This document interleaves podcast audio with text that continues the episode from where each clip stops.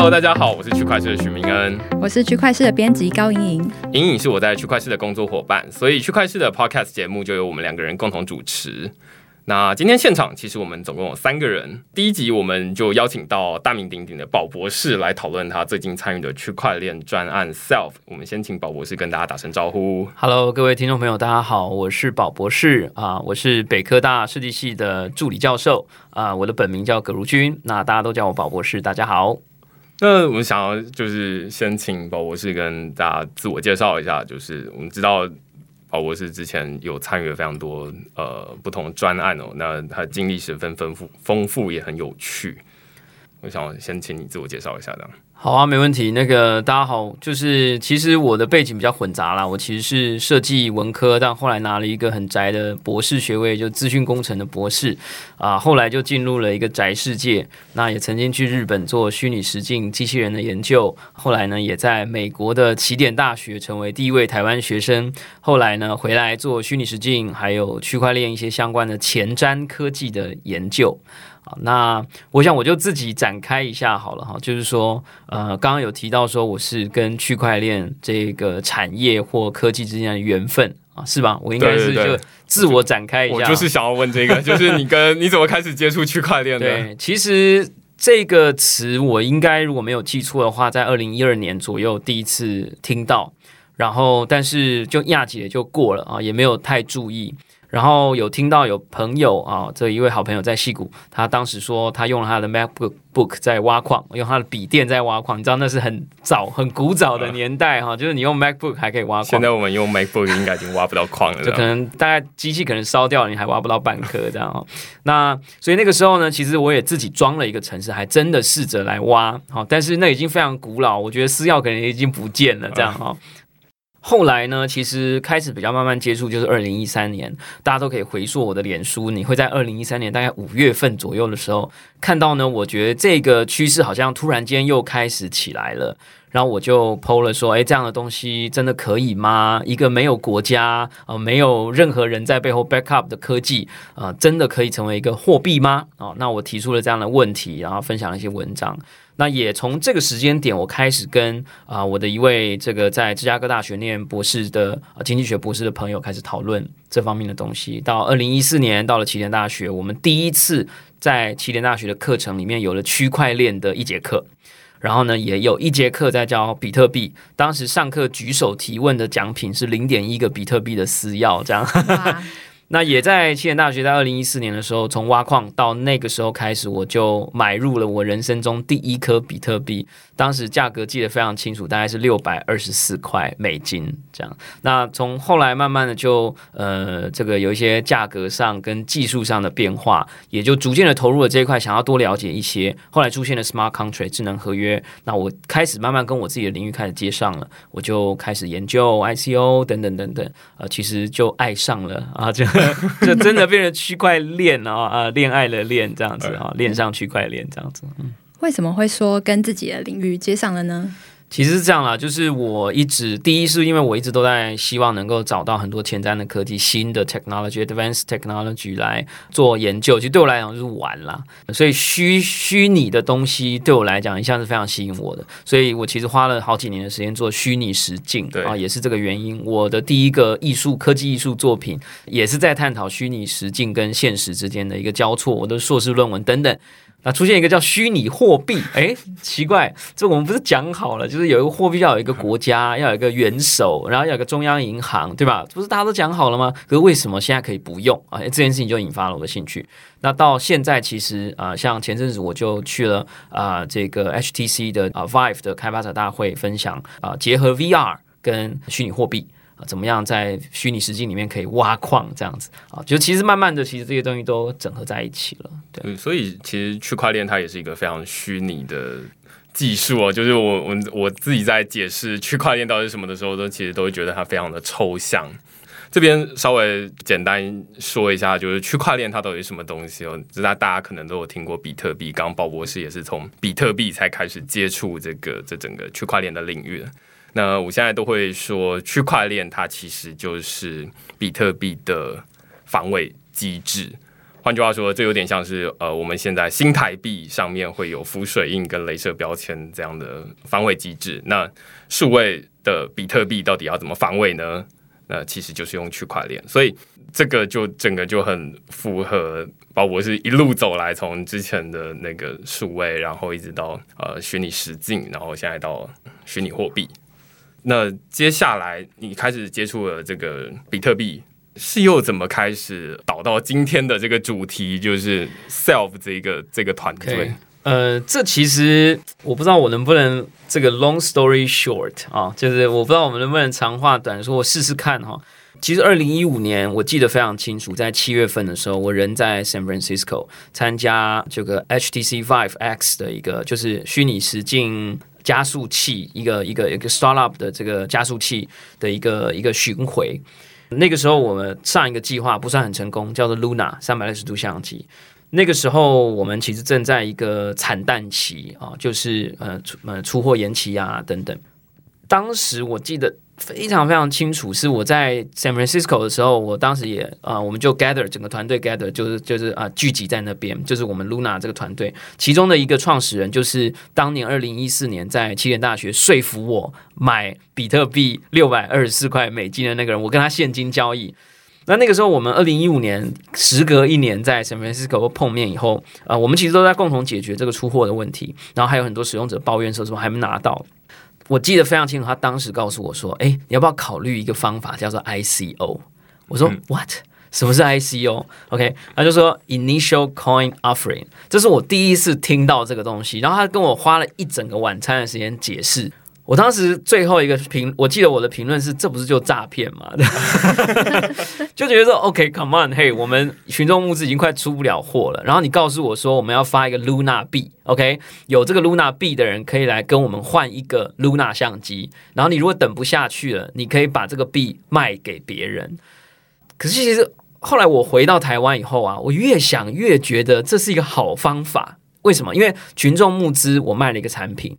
我买了这个东西，可是他一直做不出来，我很生气，他又不出货给我，那我不能怎样？我寄信给他，他又不回，OK？可是如果这个东西是一个 OK 区块链上的某一个凭证，OK 是一个 coin，我可以拿去二手交易，然后我就把这个币转给别人。那任何这时候，这个群众募资的公司就收了这个币，就给一个 Luna，两个币就给两颗 Luna，就是这两个产品，这 perfect。我后来就在台湾，我就越想越不对劲，或越想越对劲，OK，就觉得哎，这东西很酷，我就开始研究。其实当时呢，我其实有去申请 ICO 打 info，OK。如果大家可能不知道啦，就是不知道那个年代，就是就是我有去申请，说我还真的想要开始 ICO，嗯。但后来因为就突然间就整个产业暴涨起来，也没有人鸟我们这样，然后。所以那个时候就开始自己就说，那我发不成，我买别人的总可以了吧？那就开始进入成为所谓的 ICO 的第一代的参与者。好，其实第二代啦，因为二零一四年在起点大学的时候，有人说，哎，我们不要买比特币啦，买一个东西叫 Ethereum。然后那时候没有中文，OK？我说那么难念的词，这种烂币谁要买？这样那时候是零点一块美金一颗。OK，回到就是说。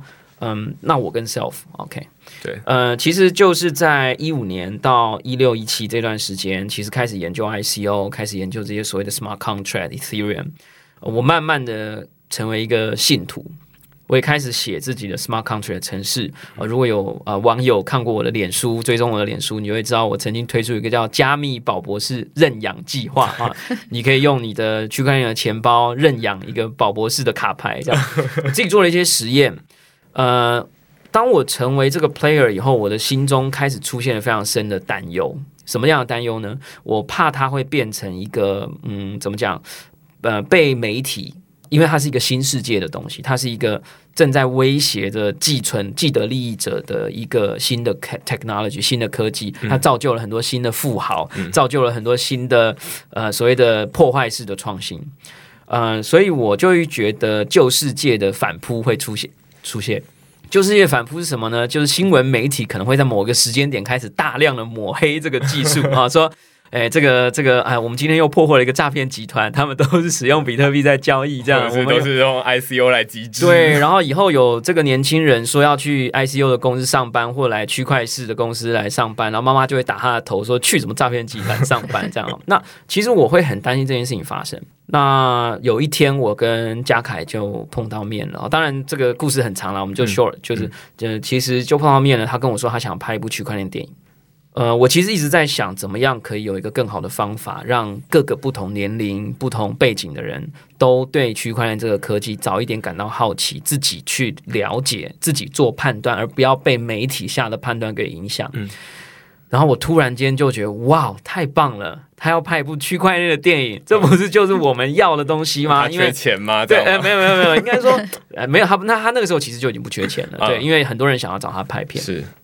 但是其实我们缺一部电影，嗯，OK，就是说对我来讲，我觉得区块链这个产业很多人误会，很多人不够了解。可是其实台湾是占了一个非常好的先机。如果我们可以有一部电影让大家走进去，走出戏院的时候说，哇哦。我想要试试看，哇，那真的是一个太美好的世界了，所以我就说好，你想做什么都帮你，呃，你想要多了解区块链，然后还写一个更好的剧本，我来帮忙，啊，你如果想要真的做一些实验，我可以协助，那慢慢的就开始了整个计划，从一部电影到一个区块链，到多了一个币，然后到多了一个链啊，对，大概是这样子。所以是他本身电影，他本来就已经想要拍区块链的主题了。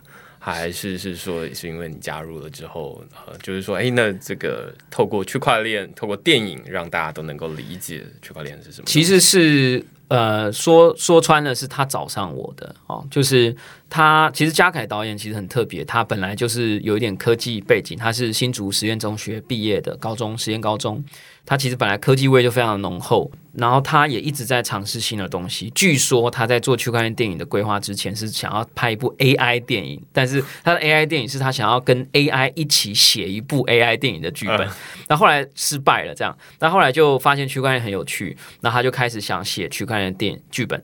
呃，第一次他告诉我的时候说，他写了半年，但失败，他写不完整，写不出来，因为他觉得他对区块链的东西不够足够的，呃，没有没有没有没有办法完整的了解它，就写到某个东西就会卡住。OK，所以那个时候我记得我就开始跟他讨论，然后跟他聊啊，那个时候计划是非常单纯的，就是一部电影。但是到后来隔了两三个月，他过来找我，他就说：“那个大宝，这个剧本写好了，嗯，我们。”找到资金要拍了，但是我有另外一个想法。呃，他说他之前的一个计划是拍了一部酒吧的影剧啊，网剧叫做《Mr. Bartender》。拍完一个酒吧的网剧，就开了一间酒吧。他说：“我们这次要拍了一部区块链电影，我们是不是也能发一个区块链这样子？”哦，那我觉得其实非常酷，我觉得非常酷啊，我非常喜欢。他把这个整个这种类型的计划叫做沉浸式娱乐了，就是说你分不清楚真实虚拟了，你分不清楚什么是娱乐，什么是真实了。我觉得这个想法非常好，因为我希望大家看完这部电影走出来的时候，他有第一个东西可以买。那他可能不喜欢比特币啊，他可能不喜欢以太币啊，他可能喜欢剧情里面演的那个币啊。那我们如果真的能让他买，还能让他用，多酷！我觉得这也回答就是我们一开始的疑问，因为我们在想说沉浸式娱乐跟比特币到底呃跟币到底是有什么关系？然后就觉得哎，刚好宝博士有提到之前是在 Vive 工作，然后又遇到了庄导演，那觉得好像还蛮合的。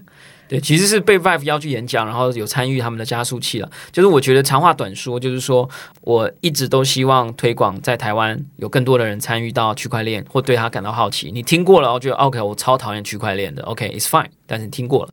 那有希望再推广这个东西，那有人就是上钩了，就叫做徐家凯导演，他说 他拍拍一部电影，我说好好，我来帮你这样。那到后来发现说，如果只是看一部片，OK，然后去买，也不是说外国人的东西啦，就嗯，我们也不知道。中本聪是谁，对吧？对，那台湾人。所以，但我们就想说，哎，那如果整个东西可以让大家觉得剧情跟现实生活有一种交错，然后我觉得那会是一个很酷、很酷的体验。我觉得这件事情很可能全世界只有台湾做得到，因为我们觉得很多新的东西、娱乐的东西、好玩的东西，其实大家很是很愿意尝试的。所以我现在听下来，觉得 self token 它反而重点的目的并不在于一开始的那个 ICO，而是在于它有点像是你去了迪士尼乐园玩完了之后，你出来就想要去买个周边商品。没错，成为成为米老鼠的粉丝，或者你觉得米老鼠很丑，你就成为了皮卡丘的粉丝，这样子。对，那你你现过去，你可能是买了一个马克杯，然后它是。呃，米老鼠的马克杯，那你能装水？那现在代币有点不一样，self token 它还能，它不是，它毕竟不是水杯，那你就可以拿来换一点产品，或者是换一点服务。是这样，路线其实非常清楚哈，就是呃，如果大家还记得区块市的许明恩有 写过。呃，我记得你应该有提过吧？就是说区块链，然后呃，你应该有提过这个汤姆熊的例子吧？啊，对，所有的人都提过嘛，或珍珠奶茶。对对对。呃，所以套到这个例子是什么呢？就是汤姆熊开出来了，大家买了汤姆熊币啊，会这个很想要来玩，对吧？可是 ICO 的产业在前面那段时间出现的问题是，所有人都说我要开汤姆熊哦，赶快来买哦，但是没有在盖汤姆熊。OK。那但是我们这个币当时呢，所以就回到整个 self project 的目的啦。其实有两个目的，我们刚刚第一个已经讲完了，其实是教育目的。我们想要拍一部大家看得进去的《举光原地》看得进去的这个区块链，这个呃引他进来的。你刚刚讲的 Disneyland 也好，OK，汤姆熊乐园也好。但第二个其实就是我们想要做一个很大胆的尝试，因为我们当时看到，我们记得整个计划差不多十二月开始在在规划，可能甚至更早。我们看到的百分之九十九点八的区块链的项目。最大的用途都是把它转到交易所里面做交易，这样 就拿去卖嘛？对，拿去卖或是去买。那我觉得这样子其实距离我们一个区块链所谓的真正改变人类的生活或者社会或者更多经济的架构太远了。那别人不入地狱，这个我不入地狱，谁来入呢？那我就跟导演聊了这件事情，我们就说我可不可以有一个条件？你说你想要拍电影，拍酒吧。这个建酒吧，嗯，拍区块链电影，你要搞一个区块链，可以，我同意。但是我有个条件，这个条件呢，就是这个币一定要可以用，嗯，OK，我不要它这个币发出来只是交易买卖，pump and dump，哦，to the moon or to the moon，我听说 to the moon，坟墓的墓这样，OK，最近很坟墓的墓，OK，我说我要让它可以用，而且因为要让它可以用，我有一个条件，我们的团队一定要经济学家，而且这个经济学家我已经找好了，我指定就是我。二零一二年、一三年就开始跟他讨论比特币的这个 Tom，就是我们这次里面的一位啊林仲生博士。嗯，对，了解。所以现在看起来，呃，整个从头到尾的脉络比较清楚。就是说，一开始你在从三百六十度相机 Luna 这边。遇到一些出货的问题，但是诶，大家在如果我是群众募资的投资者，那我在等这个 Luna 什么时候拿到我手上，我才能把它转卖掉，要不然我就只能干等着出货。那 ICO 它一开始我就给你一个兑换券，只是它这个兑换券它是一个虚拟的代币，它假设刚刚举例它叫做 Luna 币好了，那你就可以在你还没拿到这个 Luna 三百六十度相机的。之前你就可以先把它拿转给别人，或者是拿到交易所上面卖掉，或者你看好 Luna 之后会出货，而且会做的非常棒哦，这个公司会涨，这个产品会涨，会变成异品，梦幻异品，你可以收购，你可以收购，呃，然后所以你到时候就可以等于就是货都掌握在你手上这样子。再套回现在 ICO，最近在从去年开始有非常多的 ICO 的专案，他们其实。反而反过来了，就是他把代币，因为 Luna 币它可能最终是可以换成呃这个三百六十度相机，当然最后这个这个是没有没有这么做了，但是呃其实最终的目的其实是想要让使用者可以拿代币虚拟的代币来换成产品或服务的，但是去年比较多 ICO 热潮的时候，就是大家都说，哎，那我。发行了一个币，然后我也承诺你，总有一天三年可以拿到，对对对，你可以拿到这个，你可以拿到这个产品或服务。但是等一下，等一下，我那个汤姆熊还没开呢。但是我告诉你，接下来会多精彩，这样。对，那那所以所以中间大家就哎，那延续着刚刚这个逻辑，就有很多人就啊，那在还没开店的之前，他就已经把这个币拿来转手或者是买卖，然后所以价格一上一下，一上一下，那所以就造成大家就会误会，就是说哦，ICO 都是诈骗，那千万不要去这样子。反而是现在，所以刚刚宝博士在这边提到，就是说很重要的其实是最后这个币是不是有可以兑换成实际的产品或服务。我觉得另外一个很重要的是，刚刚宝博士提到的教育的目的，因为一开始其实明恩有写的是创造场景这个部分。那我觉得像现在这个 B，它其实是想要创造场景，让大家都来用。我觉得初衷跟其他的 I C U 是最不同的地方。而且主要是我们当时花了很多时间设计这个币的经济模式啦，就是说我们觉得，虽然说我们测试过了，有十个测试者看了这个徐家凯导演的剧本，有八个结束看了最后一页之后，会非常兴奋的抬起头来说三个字：怎么 买？那之外，其实我们觉得他要让人参与到这个经济体系、这个生态系，其实还要很多的 reward，还有很多的呃诱因或者是激励。所以我们也设计了很多，例如看电影挖矿啊，就是说，呃，你用 token 来付钱买电影票来看这部电影，你其实可以得到一些，嗯，就是奖金奖励，就有点像比特币嘛，就是说你信任这个生态系，你愿意帮他呃记账。对吧？你开了一部电脑，等于你成了这个中央银行的行员哦，或是去中心化银行的行员。对，那呃，你就会不定时的得到一些奖励，其实就是你在替他工作嘛。嗯，那其实对我们来讲，你来看我们这部电影，其实就是在替我们这个生态系付出。那我们给你一些 reward，其实跟 Line 的 Link 币，后来我们发现它的很多设计也跟我们非常非常类似。呃，所以也就是不只是教育啊，我就想教育大家都很 boring，我没有要被教育啊。OK，但是我觉得其实有趣的是，我们真的想要做到一个没有人做到的事情。我觉得到时候如果我们真的能够在这部电影上映的时候，有足够多或一部分的人，呃，能够真的用 token 买到电影票，用虚拟虚拟代币买到电影票进去看电影，我觉得这件事是值得 CNN 来台湾报道，因为全世界没有任何一个地方做成功这件事情。对呀。所以，我之前其实有讨论过代币经济两个很重要的关卡，一个是使用者他如何拿到这个代币。像刚刚宝博士这边提到的是说，看电影挖矿。什么叫看电影挖矿呢？就是你去看电影，然后你就可以拿到这个代币，有点像是哦，你看完电影之后，有个呃那个工作人员在外面发。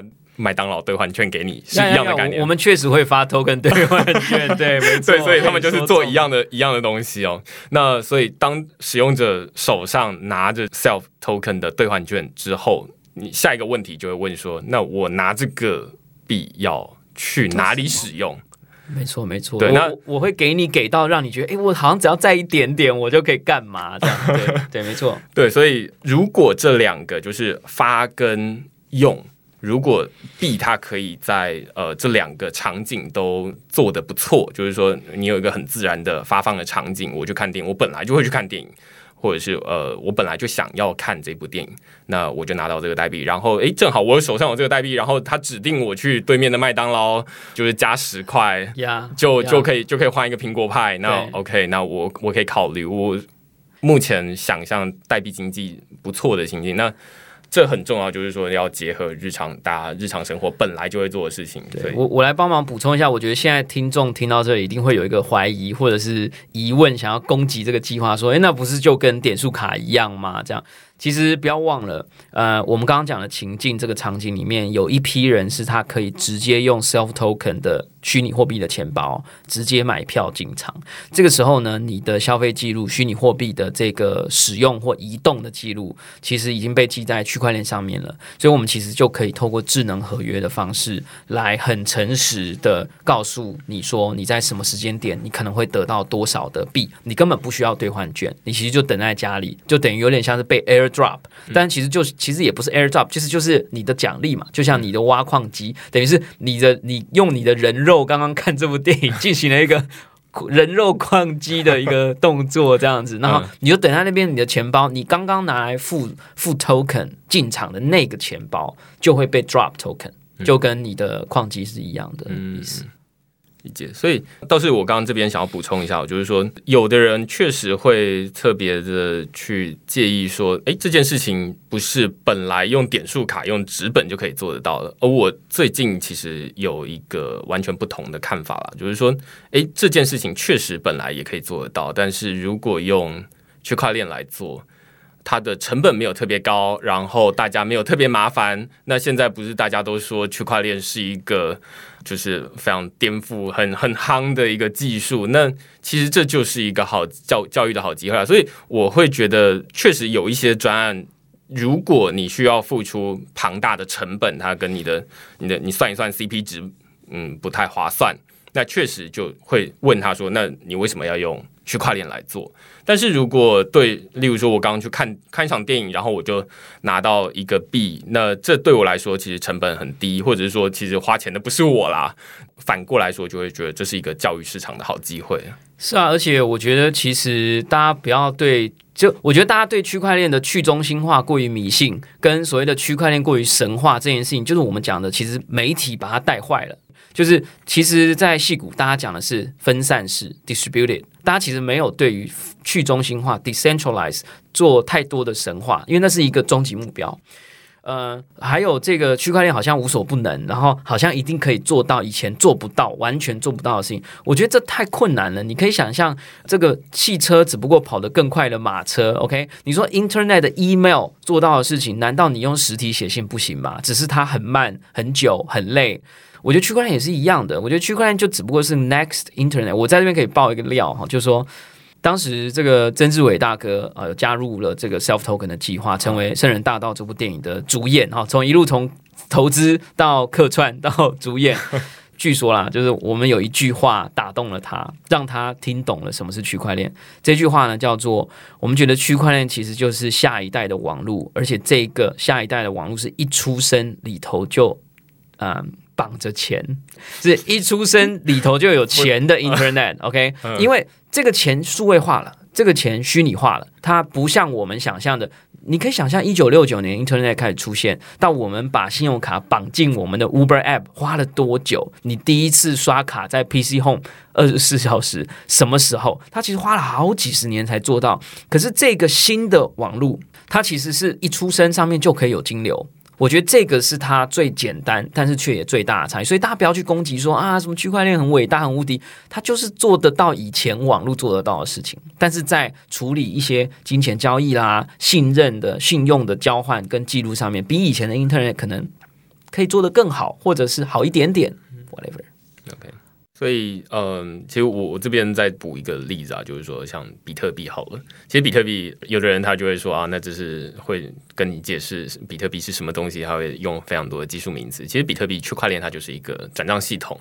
那他在做的其实就是我们银行的 ATM 的转账系统一样，只是 ATM 转的是新台币，那比特币区块链转的是比特币而已。那所以你说比特币真的有比较，就是它的实用性真的有比较高吗？其实呃，它实现的是同样的功能，只是说呃，例如说。你在过去跨国转账的时候，你中间是需要经过好几天的时间。那现在你透过比特币，因为它整个都是在网络上面，所以你跟我其实是没有国界限制的，就有点像是我们用 Line 传讯息，我把钱转给你，这其实是没有完全没有任何国界限制的。所以，但是你当然也有承受一些风险，就是说它的价格你转过去，你用比特币转转的时候，它其实价格是高高低低。或者 Line 他说我宝博士长得很丑，所以我们决定不让他把钱领出来，来这个中心化的问题嘛？对对对，所以这其实。他们其实做的都是一样的事情，都是一套转账系统。那但是，我我是觉得区块链它不一定是要做出一个过去从来没见过，大家就是耳目一新，然后就有点像 Steve Jobs 那种哦，就是 iPhone，然后哇，就是从来没有看过手机可以做这么小只。我我觉得我们可以提出一个新的名词哈，就是我刚刚突然想到，我们可不可以说区块链其实就是一个背上 Internet 的一个 Finternet。就是有 fintech，OK，finance，像 Binance，right？他说我是一个啊 Bitcoin based finance，OK platform，OK。那我们说我们是一个可以做到 fintech 或 finance based 的一个 internet，呀，对。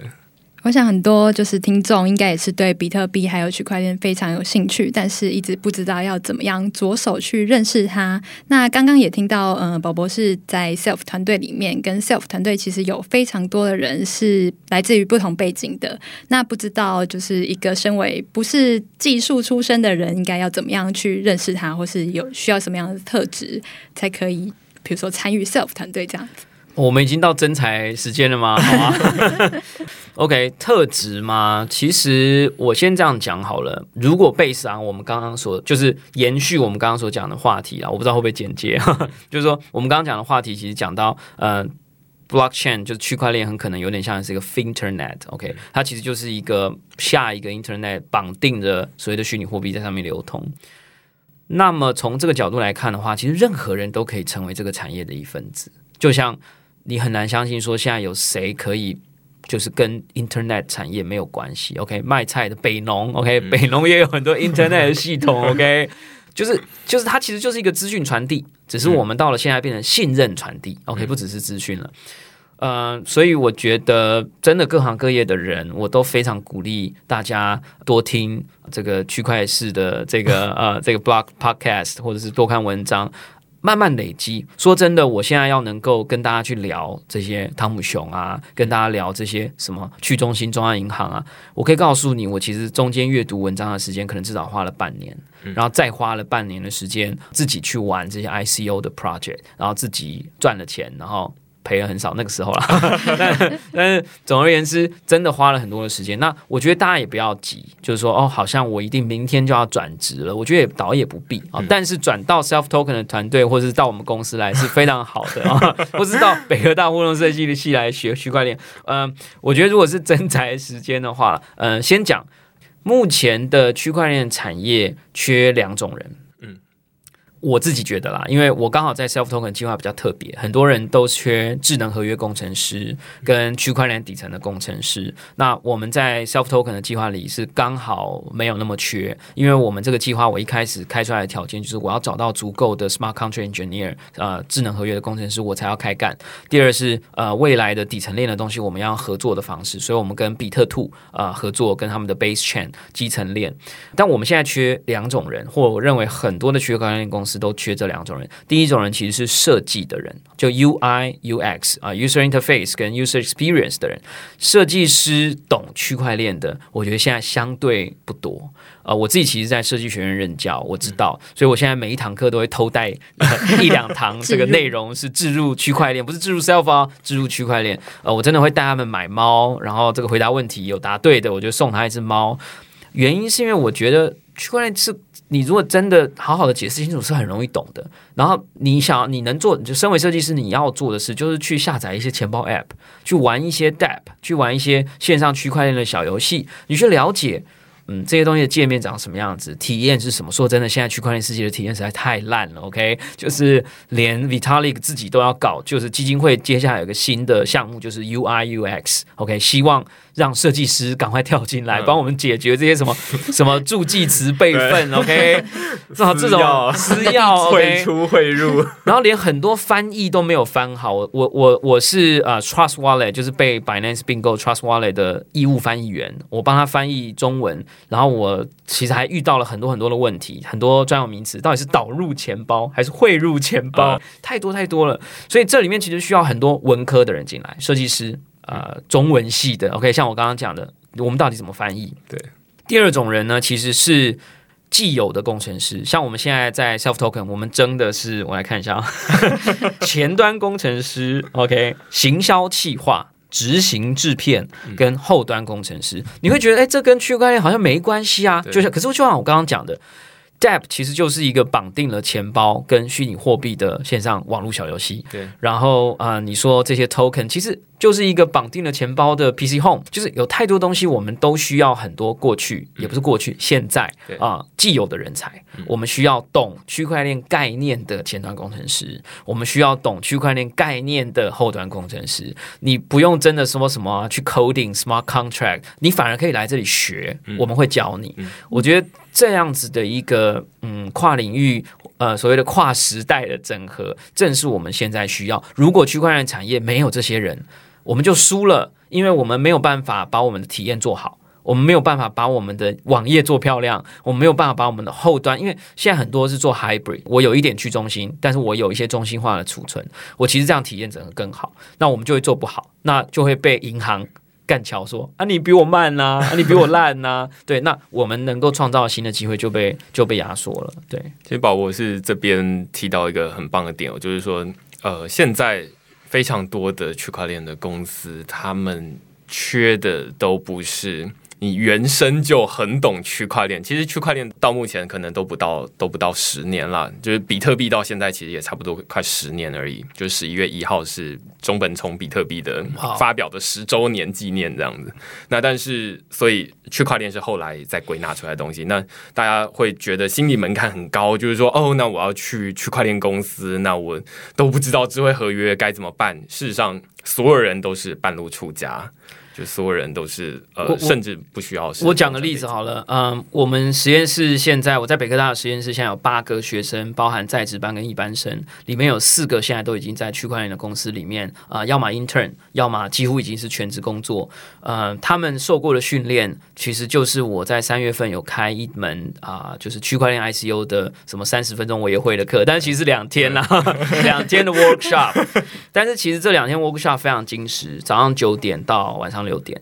那上过这两天课的人，其实基本上也就了解了。但他带着他自己本身的会的东西，有 social manager，他现在在全世界什么三十大交易所里面做啊社群管理营运。那也有在啊区块链公司里面做 UI、U 叉，还有一些海报设计、视觉设计等等。其实我觉得，就像啊名人讲的一样，我觉得很多很多的机会，然后也不用觉得好像压力很大。我要生下来，我要二零一二年就开始挖矿，我才可以这样，真的不是。对，好，今天谢谢宝博士。来我们的 podcast 节目。呀，希望还有机会可以再过来跟大家聊天，谢谢，一定有，谢谢，谢谢，好，拜拜，谢谢，拜拜。